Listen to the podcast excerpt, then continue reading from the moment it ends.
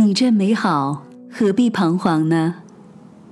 脸上时常挂着笑容的人，内心是敞亮的。岁月像把杀猪刀，年长了，外在就没有那么光鲜了。不过有一个向上的心态，人的精神头会显得年轻。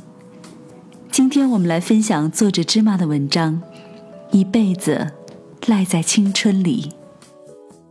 所有生意清盘、准备退休的叔叔眼睛放光，问他的侄子，有就是我的先生，要不要一起欧洲自驾游？他计划开车从湖南出发，北上经河南、北京到内蒙古，从俄罗斯入境，看看东欧，然后绕欧洲转一圈。如果时间和钱还够用，可以从葡萄牙去非洲，到南非好望角看一看。他语气热切，有掩饰不住的渴望和向往。这个六十三岁的年轻人，学历高中，身高不到一米七，因为腰椎间盘突出，走路有点驼背，看起来不那么高大威猛。我们叫他长腿欧巴。几十年打拼下来，积累了一些小钱，人还没累够似的，热情从不见被磨损。他不懂英文，没有海外生活的经历，最好的车是一辆长安铃木。年纪这么大，条件这么差，要求却这么高，想法这么拽，一定是疯了吧？没有，要疯的话，那也早就疯了。因为去年他已经完成两件不可能的任务，第一次是自驾云贵川。一两日产阳光看着没有几斤几两，他和婶婶两个人带着三岁的外孙走到哪儿玩到哪儿，一路上过九寨沟，看黄果树瀑布，住青年旅社，吃各地的特色，用朋友圈写游记，一晃就是一个多月。没有攻略，没有预定，制定行程的唯一依据就是看心情。这期间还有一个小插曲，他在重庆解放碑和老婆边吃火锅边看美女，打电话问他的一个同为爷爷级的好朋友：“重庆美女多，要不要买张机票一起来？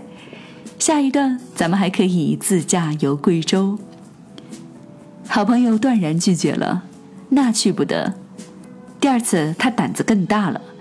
从广西入境越南，去了缅甸、老挝、泰国、柬埔寨，在老挝境内，他生病了，异乡他国打点滴，滞留了好几天。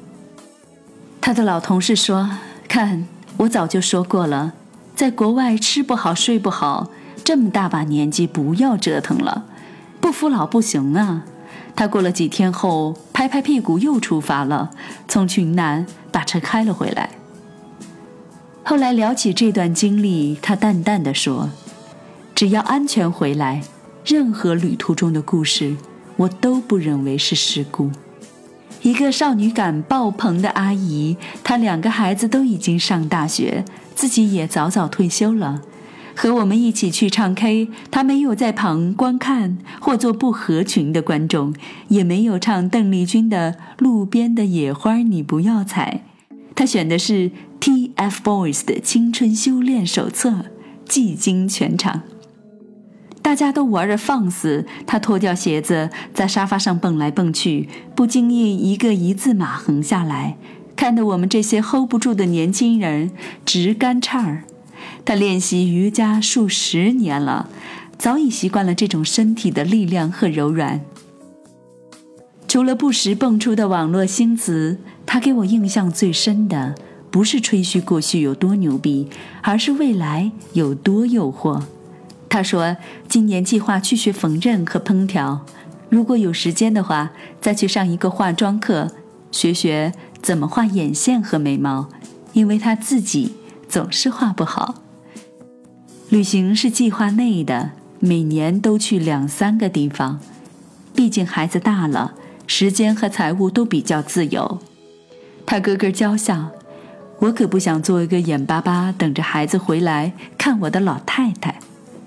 她长发直过肩，一件套头连衣裙，要腰有腰，要眼有颜。虽然笑起来有皱纹，但嘴角上翘，笑意盈盈，整个脸上有一种向上走的光，让人不觉得她有多老。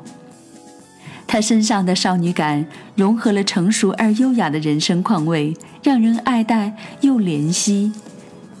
不是偏执的要求被宠溺，也没有任性刁蛮的公主病，而是对未来充满了向往。眼睛里有亮光，有稚嫩的探索感，有随时归零，还有追求前方的不停滞。他这个年纪的人，很多人大致都有一箩筐养生的知识，还有一身关于过去的包袱。用我们那个年代开头，也爱用。你们现在这些年轻人结尾，他没有，他和这个每天都在变化的世界融为了一体。我问他：“你喜欢看养生的东西吗？”他淡淡一笑：“养生，更要养心，保养一颗年轻的心，感受到时代的变化，和外界没有违和感，才是正事情。不然，四十岁的外表，八十岁的心情。”又有什么用呢？我们常说“美人在骨不在皮”，年轻人也是。大自然对人类做出了安排，三十岁后的人新陈代谢会减慢，所以很多人过了三十之后，就到了发胖的年纪。胖和老相辅相成，瘦和年轻互为好友。人到一定的年龄，总说自己胖了。调侃自己生活稳定、心宽体胖，但换句话说，其实是老了。但立志于年轻的人，他们会在健身房里用自己的汗水帮助代谢，甩掉身心的辎重。瘦身成功的人更能呈现一种年轻态，要不怎么这么多人热爱减肥呢？年轻不只是一种状态，更是对生活的一种选择。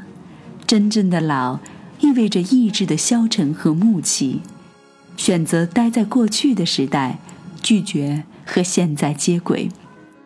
所谓年轻，不仅仅是没有皱纹，而是对未来依然充满希望，有规划，有憧憬。